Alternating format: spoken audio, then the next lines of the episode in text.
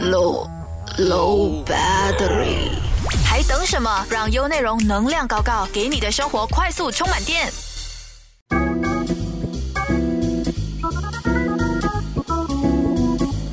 大家好，我是 Stephanie，欢迎来到能量高高，最高的能量贴士就在这里。欢迎收听《能量搞搞》，我是国际玄学老师兼能量导师 Stephanie 胡凤琴。今天呢，我们会聊的主题是心灵疗愈为什么那么重要？在现今社会里面呢，有太多人有心灵上的一些困惑，可是每个人都觉得心灵的问题好像就是神经病的感觉，所以他们就会觉得，诶，我完全没有心灵上的问题，然后千万不要跟我说心理学的东西，就会很抗拒。其实，在很多年前呢，其实外国也好，呃，中国也好，其实他们都已经在注重这个心灵上的疗愈，然后他们也发现，其实有一些疾病是跟心灵是有很密切的关系。所以现代人呢，遇到了心灵问题跟困惑点，其实是我们常常会遇到的，像是有忧郁症的人啊，或者是总是负面的人啊，总是会遇到一些困难点的时候，他总是。唉，唉声叹气。然后今天呢，我们也请来了我的学员，呃，秀珍，她也会跟我一起去分享一下，其实心灵疗愈到底重不重要。所以，呃，秀珍可以跟大家打声招呼。呃，大家好，我是秀珍，我是老师好多好多年的学员哦。对呀，他有应该接触了超过八年了。然后近几年呢，都对吧？八年的话，然后近几年呢，在跟着我，嗯，然后到近期开始，他才突然间，嗯，醒来了。他还发现，原来很多东西只要放下执念，其实没有这么难走。但是在这过程里面，你会不会觉得我怎么说你都听不懂？会有这种问题吗？会呀，会呀，因为你自己根本就没有在想着如何去放下，然后你就一直抓着你的执着。一直在过生活。其实这不只是只有秀珍这个问题，我觉得在所有的人都要学习如何放下执着。你看啊，如果我们不，我们没有放下执着的话，我们就会困在一个点：为什么那个人那么讨厌我？为什么这个人在讲我？为什么这个人怎样怎样怎样？好像永远都是别人的问题。可是他们从来没有看回去，诶，是不是我自己放不下？其实重点不是这个，很多时候会放错重点，所以就会困惑。然后走不开，就造成自己会有忧郁症的倾向。那这个时候，我们就跟他说：“啊，你不要想那么多。”然后他就会告诉你：“你不要再这么讲，我根本没有想那么多，我根本不想讲，对不对？”对。然后说：“你自己拿来想了，对不对？”对。嗯。所以在其实你根本就不知道我在想什么。然后还有一个问题 是，经常放在嘴边的一句话，对不对？这常常都听到的。可是你一直在执着在这个点，然后你得到的结果是什么？就不开心嘛？不开心，也没有人会知道你不开心，因为觉得是你自己拿来自己给自己压力的。对，每个人都会觉得你自己拿来辛苦的，你为什么要这样子？但是你当下人家跟你这样子讲的时候，你不会觉得你是他们是对的，你反而觉得自己是受委屈的。对，所以秀珍有一个优点是她。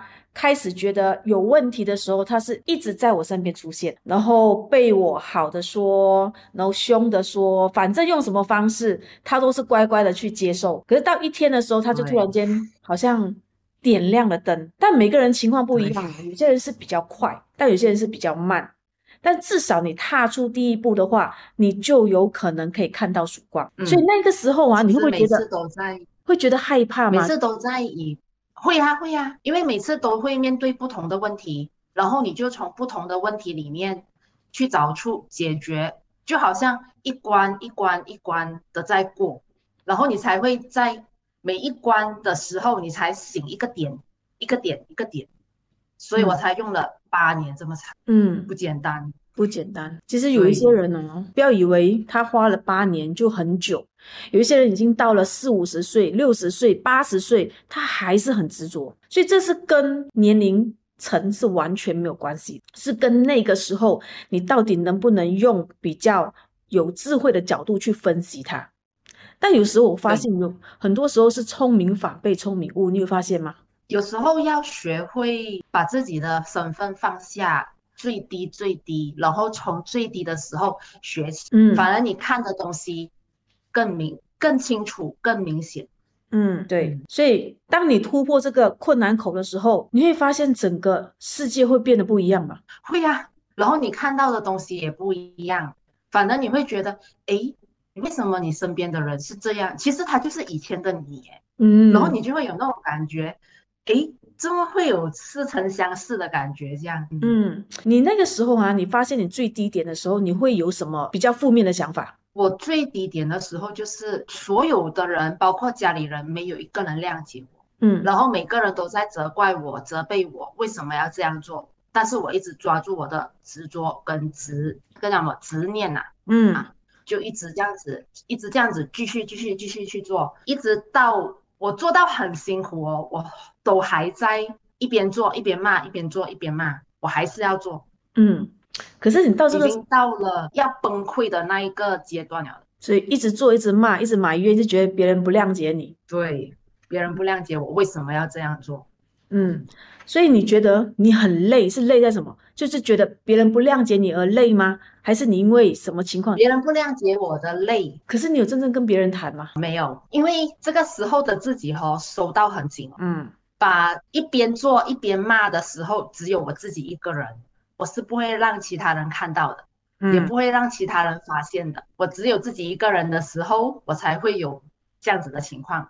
嗯，但是面对家里人、朋友的时候，我还是嘻嘻哈哈的，这个才严重。对呀，很多人都是这样。我们的有意识呢是七个 percent。我们的无意识呢，就是潜意识里面是占了九十三 percent，所以只有在我们静下来一个人的时候呢，九十三 percent 就会出来了。可是今天你出去外面很开心的笑给别人看，是你的七个 percent 在做在做戏给别人看嘛？哦，我 OK 的，没问题的。我们在做疗愈的时候啊，像修真也是常常跟我一起去做一些疗愈过程里面，你看那些客户群之后，他就会说。呃，没问题的啦，没什么，我又不觉得怎样，然后我也不会针对什么问题，呃，我也没有很执着。你看他这么说，可是你知道他之后再回答你的问题，你你就可以知道他到底有没有执着。对，对对，这个是我这两天才发现到的，这叫什么？我才看到身边的一个朋友，对，跟之前的他完完全全不一样了。嗯，欢迎回来，能量搞搞的节目现场。所以，其实你可以分享一下我们呃那个过程里面，你对那件事情他的行为，其实很多人都很好奇。哎，疗愈之后是不是一定疗愈好一次，他就可以完全复原？不可能。这一次的这一个朋友，也是我唯一一个介绍过去做疗愈的朋友。朋友的排列前后的分别很大，之前跟他聊天的那个心态跟说话的方式，和现在排列疗愈后哦，是完完全全不一样的。之前跟之后也是这两天我才发现到他的情况，怎么跟我之前跟他聊天的聊天的方式哦，完完全全是说话。不一样的感觉，其实我感觉到他有一点比较偏激啊。嗯，好，在之前他跟你讲话的感觉就是很有自信，对，很有自信，然后很开心、很开朗的，都不觉得会怎样的，不会有觉得任何的呃烦恼会一直待在他的身边，一直这样子生活下去。但是排列疗愈后这两天，我跟他聊天，反而觉得他一直像以前我的转圈圈这样，所以我当现在看到他的时候。很熟悉的感觉，所以我才会觉得，嗯，他跟之前跟之后有很大的分别。所以疗愈不只是一次就可以马上解决了，嗯，而是要他自己慢慢慢慢，然后看出那个问题。我们也没有办法，呃，告诉他，因为直接告诉他。他也听不懂，所以我们就选择嗯听他讲，就好像我们可以说的，就是听和做聆听者啊，应该是嗯，然后再去跟他分享自己以前的事情哦，让他自己慢慢慢慢去听跟了解，才走出来。对，然后他参的朋友其实很重要，在这个时间点啊，如果他参的朋友是负面的。他会很糟糕。可是如果他参的朋友是正面的，他慢慢久了，他就知道其实很多东西是有一个规律。当你看懂了，其实你就会放下你的执念，这么纠结。其实那个事情没有那么严重，因为他在做疗愈的过程里面呢，我可以分享一下，就是有一些点，我觉得是也没有很重要，一定要让他今天知道。为什么？因为他还没有准备好，他还没有准备好，所以他没有办法去用比较缓和的心态去看待。这个答案，所以我就觉得不需要让他知道。所以，但是他会觉得所以才会发现啊，可是他觉得很执着啊，你一定要告诉我这个答案啊，但你没有准备好，我告诉你答案，你可以接受吗？你不能啊，因为我们在处在我们是老师的角度上，我总是要让你先稳着，你先明白，你才去告诉你答案。但如果今天他心灵上还没有很成熟，那如果我把这个答案告诉你，你会不会整个人崩溃，不能接受？也有可能，或者是你逃不出这个关，这样反而对你是不利的。但有一些人就很喜欢执着，我一定要听到那个答案，就怎么样？那个只是一个果嘛，它总是有前因。我们说因果，因果有因才会有果。可是人类应该说人性都很喜欢先看果，没有先去看因，所以他只在意别人说他的内容，但他没有想到为什么别人会说他，他是要往前去看嘛。所以在排列过程也好，在疗愈过程也好，我们其实都很希望大家看懂因，你才明白。果怎么样去解决？然后你也明白，果其实不重要，它只是一个扮演角色，它只是让你知道你的因出问题了，把因解决，果就没问题了，对不对？对，然后在整个疗愈过程里面呢，很多人会选择不相信，或者是选择逃避。那如果今天你要去做疗愈的那个过程，你这么封闭的话，你自己连第一步都不踏出去，其实你不伸手，别人也不会去伸手扶你一把的，对吧？嗯，所以在这个过程里面，像秀珍她有一个优点，他是会伸手，我是一直伸手。嗯，所以不是说老师不要帮，不是说不一定是我，可能在你身边的一些老师，你会发现，诶，为什么这些老师都看到了，他为什么不要告诉我答案？他直接告诉我答案，我就可以解决了嘛？如果这么简单的话，早都已经一堆剩，会不会行的，也是不会行的。对啊，所以他们就会很、嗯很觉得老师为什么你已经有答案了，你不要直接告诉我答案？但我每次跟他们说，我让你直接看答案，你是没有那种痛的感觉，或者是深入民心、深入你自己心里面的感觉，就是真正彻底去改变。因为是你硬逼我去看的嘛，我还是看不懂。可是今天我把它打回原形，已经跌到谷底了，从里面再翻起来看，永远记着这个东西。所以在这个过程里面，嗯，什么打入谷底。我我要说的是，不是不是不是用嘴巴讲，告诉别人我已经跌到最，自己才知道自己是不是真正跌到最。嗯当你跌到最底，你想要东西，跟你用嘴巴讲你跌到最底的时候，讲的东西是不一样的。嗯，所以你有没有看透？其实骗不了对，是你也骗不了你自己，对吧？你也骗不了，你。因为在之前我的过程就是这样子，我告诉别人我想通，我在很底，其实我没有在很底。对啊，所以现在有些人告诉我，他们已经跌到很底，我可以看得出他们是不是跌到很底。嗯，我有很多一些比较资深的老师，他们对我的方式也是这样子的，他们不会是把答案全部丢给你，你必须要自己去看透那个所以我就觉得刚开始的时候哈、其实我也很明白我的学生也好，我的客户群也好，我也很明白他们那个时候的不谅解，他会觉得老师你都懂了，你为什么不要伸手帮我？其实他已经伸手了，可是我们就是总觉得不够。你不是这样的，你一定要直接告诉我，你就告诉我答案，你拉我一把就可以了。其实他已经在伸手了，可是你就是没有办法，因为你你心里都不平衡，你没有把所有的执念放下，所以你永远都觉得谁都对你不公平。以前八年前我也是带着这样子的心态的，对呀、对你对其他那些疗愈老师，我也是这样子，嗯，会有很多很多的疑问，为什么？为什么？对，为什么你就让我看我这样子下去，你不要伸手帮我嘛？啊、你不直接把我拉起来嘛？嗯，之后遇到你了之后，真的是跌到最谷底的时候，你才真正明白为什么不伸手。即使伸手，你也不会醒。如果你没有真正跌到最谷底，然后再去想，嗯，对，是真的。我们只可以选择陪伴。如果你愿意跟着我们，其实我会陪伴着你，然后看着你去走。但重点还是于自己。对当你明白的时候，你就很感恩那个过程。你看，你这八年走下来，我从那个时候游心第一张照片，那个时候我们去游心的第一团。我们为什么要办游心呢？其实有很多的客户给我一些启示，因为我是一个很喜欢旅行的人，那我会选择一些好的地点去旅行，然后客户跟我的朋友就会说：“哎，老师，我也想跟你去。”其实那个是我刚刚开始的一个启发点。然后我这么坚决要做，是因为我其中的客户就是因为走走不出来那个困境，他就选择自己了断自己。所以在那一刹那的时候，我就发现我是不是应该就站出来，试着用自己的方法去帮助这些迷失方向的人。但我不知道到底能不能成功。但如果不做，我能做，为什么不做？我就开始在策划这个游行出发第一团。那个时候其实很忐忑，也很担心，因为在这个行业里面还没有很盛行这一块的。然后叫你去旅行，然后叫你去做疗愈是什么东西，对不对？那个时候你听到的概念是什么？其实我那时候听到的概念哦，疗愈没有哎，我抱着的心态是去旅行哎，这个是第一个的心态，但是。当你去到那里的时候，你才真正知道疗愈这一块在哪里。嗯，我跟大家分享一下，我们第一团去的是越南沙巴，对不对？然后那个时候呢，有一个景点是坐船的，然后出去那个湖中，然后去看那个风景。然后我是留在岸上，因为我要拍一些东西，我留在岸上。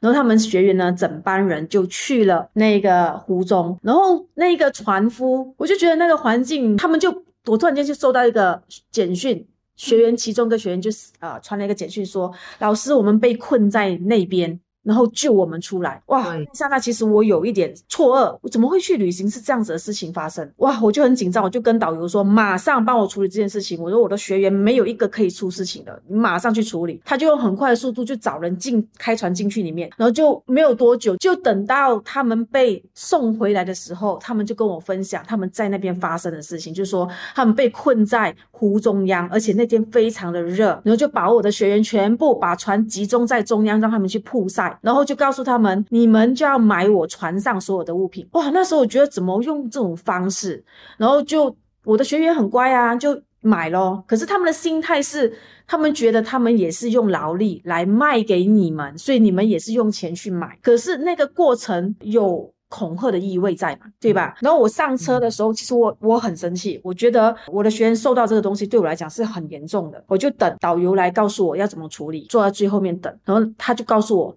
他道歉呢，说一堆东西。我说你自己去跟我的学员解释。然后他就跟我的学员说，呃，我们旅行社决定要把所有的款退给你们，你们花了多少钱，然后就退款给你们。然后那一刹那的时候呢，其实我已经知道我的学员会说什么话，因为他们在跟我的过程里面已经在注入种子进去，就是。好的种子，所以大家是异口同声的说不用，对不对？对。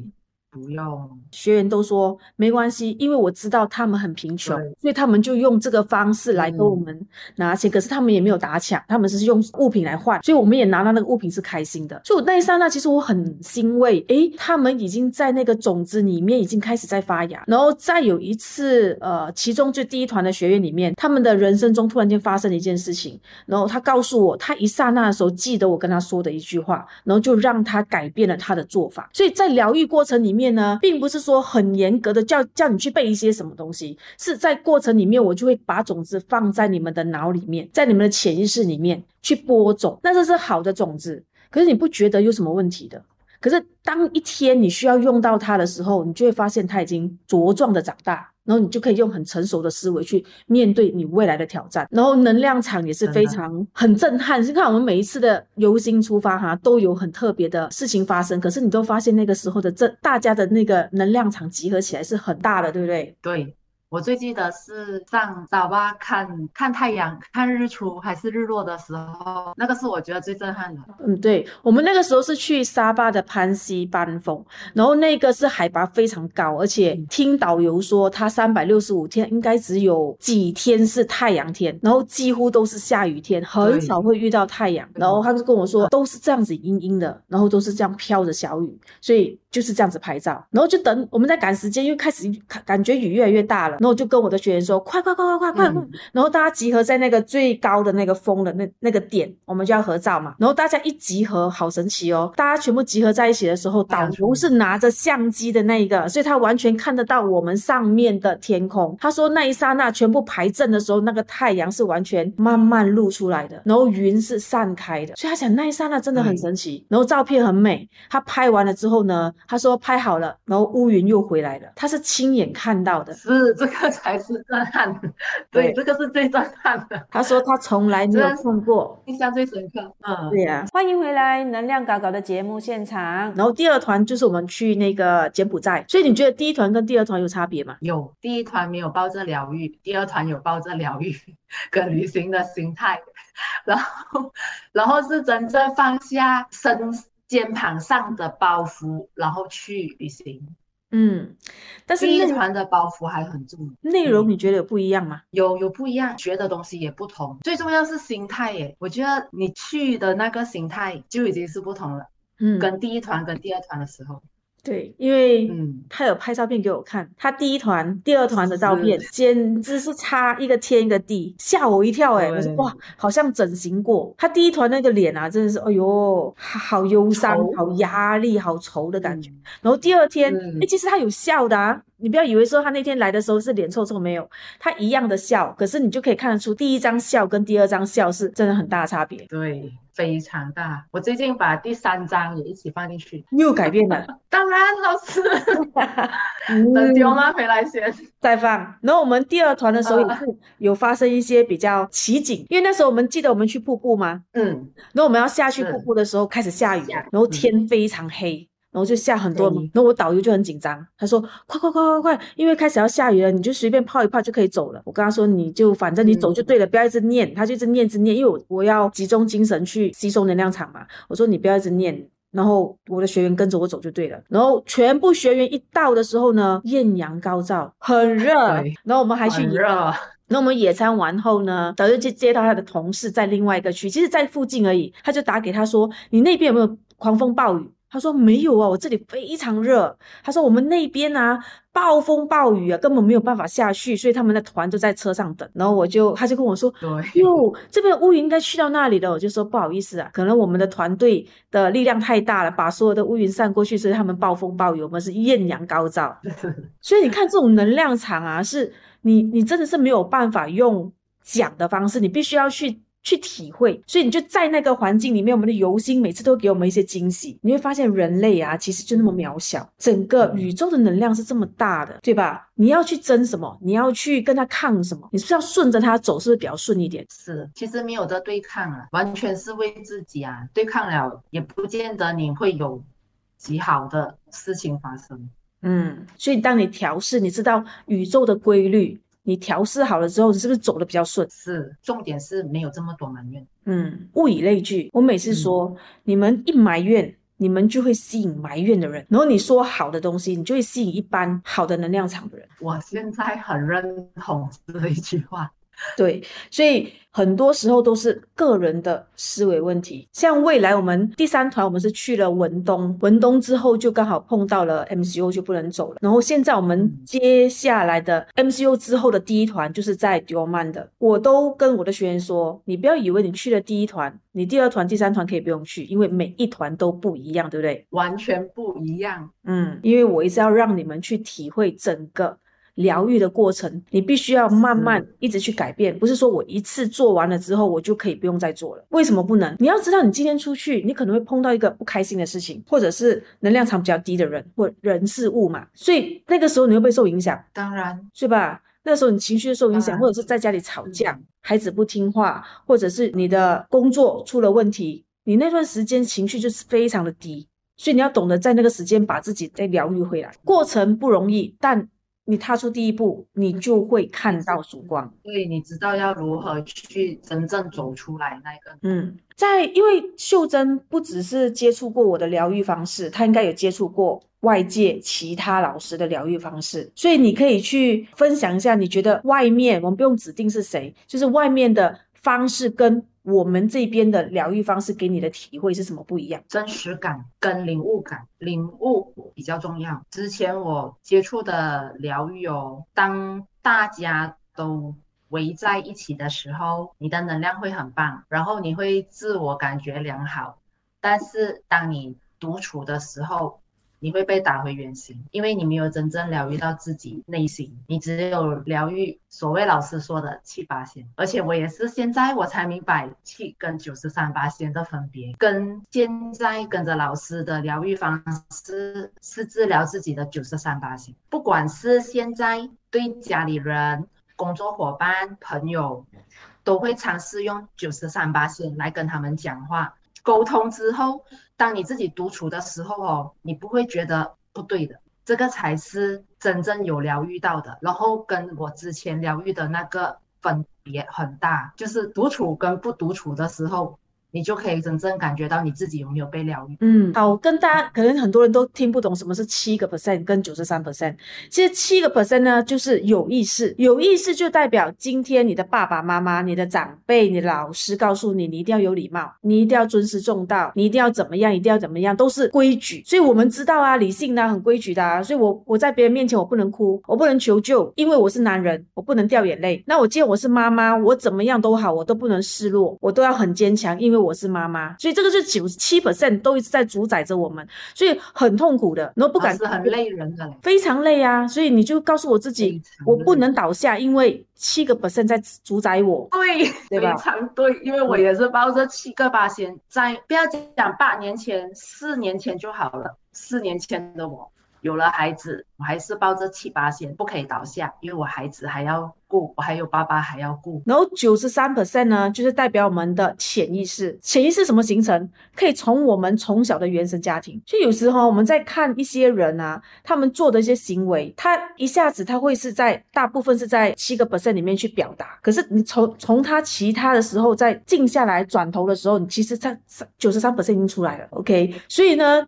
很多人会问，九十三 percent 的疗愈比较痛苦呢，还是七个 percent 疗愈比较痛苦？其实是哪一个？你觉得是潜意识疗愈痛苦，还是有意识疗愈比较痛苦？潜意识疗愈最痛苦。对，那个过程非常痛苦的。但是如果你今天不去疗愈它的话，你就会扫在地毯底端，有一天被翻出来的时候，你会崩溃的。所以不要害怕疗愈，疗愈就好像你的家里面现在非常多灰尘，然后你在做第一次大清扫的时候，你会发现什么？灰尘满。满天飞，这是正常的，没有人一次扫就扫干净的。所以你会叫你的女佣、你的嘎嘎，还是你自己也好，你是不是每一个礼拜都要去打扫一次？这个就是疗愈的原理来的嘛，对吧？你难道就是一年只扫啊？你看大扫除也好啊，也一年扫一次，也必须要的啊。嗯，对啊，不可能是只扫一辈子扫一次而已，不可能的。嗯。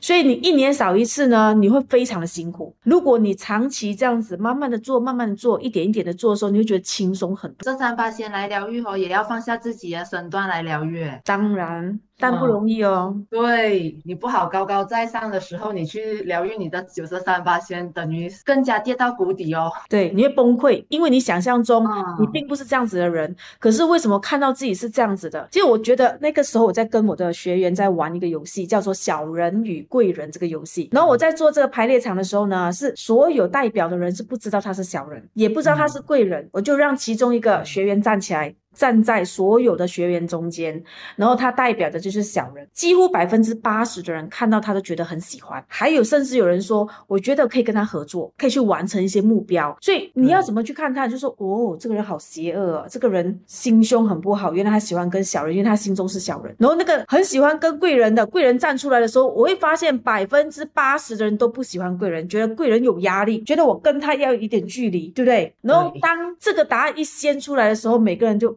嗯，我看好像是跟小人为什么会这么喜欢？我告诉他们，其实是人性，每个人心中都有恶魔跟天使，这个是一定的，所以不用担心说，以为我有小人，呃，我的心中，呃，心中有恶魔又有天使，我就是坏人，每个人都有，只是我们要去修的原因是要让我们的恶魔更听话，让我们的天使更人更容易可以帮助我们，但他这个恶魔是不会消失的，啊，因为人就有贪嗔痴嘛，除非你是修道人，你可以放下一切，但我们是平凡人，我们总是会有一些。意念啊，执念啊，多少都会有的，所以不要看不起别人，因为你自己搞不好也是那个最可怕的那个小人。然后呢，贵人是因为贵人讲的话都是有压力的，忠言逆，就觉得很讨厌。然后他为什么要逼我去做这样子的事情？可是他其实在帮你。所以这个是人性啊，父母是爱你的，想要帮你的，你总觉得父母就是给我压力，我就不喜欢在家，我想要逃避，我想要叛逆，对吧？所以可能听到的人呢，可能他们是父母，他们也是有遇到这样子的困惑，或者是孩子都觉得父母总是给我压力，对吧？你也是当过父母，你在当父母的人嘛，你可能都会有这种这样子的感触。小孩子也是会怀啊，会埋怨啊，嗯，对。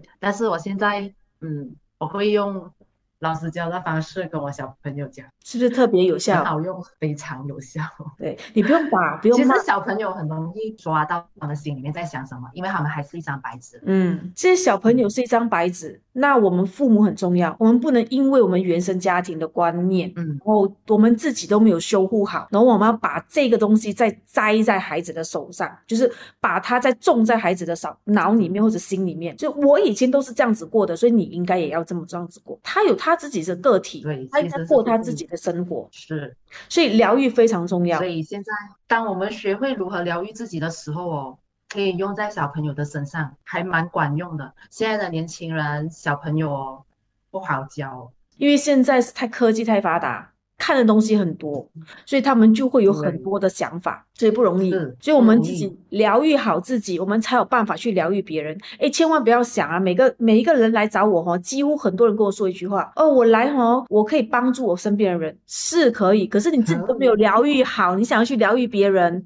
对吧？好像老师，我跟你分享一个，那天我老公的姐姐问我，怎么一直跑上去 KL 上课，然后我跟他说，现在的小朋友不好教啊，要去上课，然后才可以。跟他们沟通，然后老公的姐姐就问我的小朋友：“现在的小朋友这样难沟通吗？”我的女儿对着他笑，诶，因为在老公的姐姐问的之前一个早上，我才点中我女儿的心，然后她直接流泪。所以真的是要先学会疗愈自己，然后你才可以疗愈自己的小朋友。不要说要去疗愈外面的人呢，自己的小朋友都还没有真正成功，然后让他们有好的一个思维跟想法的时候哦，不要说你要去疗愈别人。真的，先把自己的田地种好是最重要的。对，真的。所以疗愈呢是要从自己做起，你只要你肯愿意踏出第一步，未来的世界里面啊，到二零二四年之后，我会发现很多人开始会变得比较冷漠、比较绝情，或者是比较害怕跟人相处，都有心灵上的问题。所以未来里面疗愈这一块是非常需要被关注的。在很多的地方，他们已经发现了疾病。其实也是跟心灵有关系的，包括头痛啊、近视、喉咙问题，或者是我们最担心的就是 cancer 癌症，嗯，这些其实都是因为我们的心灵上受一些伤害，可是我们不知道，我们就觉得哦，因为我们的基因问题啊，因为我们饮食问题啊，因为我们的环境问题啊，其实占多少？占大概只有十五到二十 percent，其实不高的。十五到二十 percent 我已经说多了，这心灵层面还是比较高的，所以你把心灵层面调整好的话，你真的很快就解脱。你去研究一下哦，我我做了很多很多的研呃研究，你看啊，那些糖尿病的患者，他们大部分呢都是很有控制欲的，我们叫要求完美啊，什么都要去管别人的东西。就是他自己是最对的。然后呢，自闭小孩，他会跟你说，自闭小孩是因为他天生出出生就是自闭的嘛。你就叫这些父母去看回去，是不是他父母很喜欢在孩子面前沟通的方式是有点激动，或者是比较偏激一点，比较负面一点，所以孩子选择不跟你沟通。我们有治疗过很多是忧郁症的孩子或者自闭的孩子，其实都是父母问题，但父母都会告诉我，老师，我的孩子有这个问题，你先治疗他。我说先，孩子啊，在很小的时候都是原生家庭影响，这是肯定的。但如果今天我们已经懂事了，我们到了二三十岁以上了，然后我们还是没有调整好自己，原生家庭影响当然是很大。但你已经懂事啦，你为什么不会去想办法去缓和这一块东西？已经不能再有一个借口说我原生家庭这样子，所以我才有这样子的脾气。对，因为我自己本身也是原生家庭，妈妈带下来怎样怎样，我就跟着妈妈的步伐走，怎样怎样怎样去处理事情，都是以她为中心点。对，所以到我这里的时候，我知道原因，知道那个痛苦，知道那个辛苦。